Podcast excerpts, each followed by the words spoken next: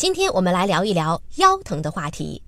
现在有腰痛的人越来越多，但是百分之八十的腰痛患者很难找到原因，怎么办呢？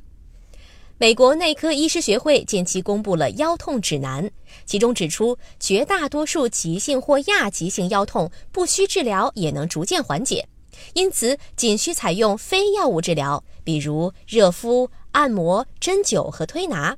药物治疗时，应该选用非甾体类抗炎药或骨骼肌肉松弛类的药物。如果出现下肢疼痛、麻木或无力，有可能是神经根受压，需要及时就诊。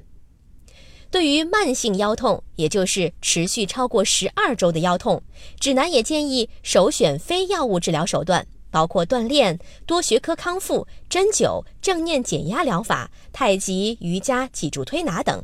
只有在其他药物无效或病人个体状况特殊的情况下，才可以考虑阿片类药物。本条音频来自《内科医学年鉴》，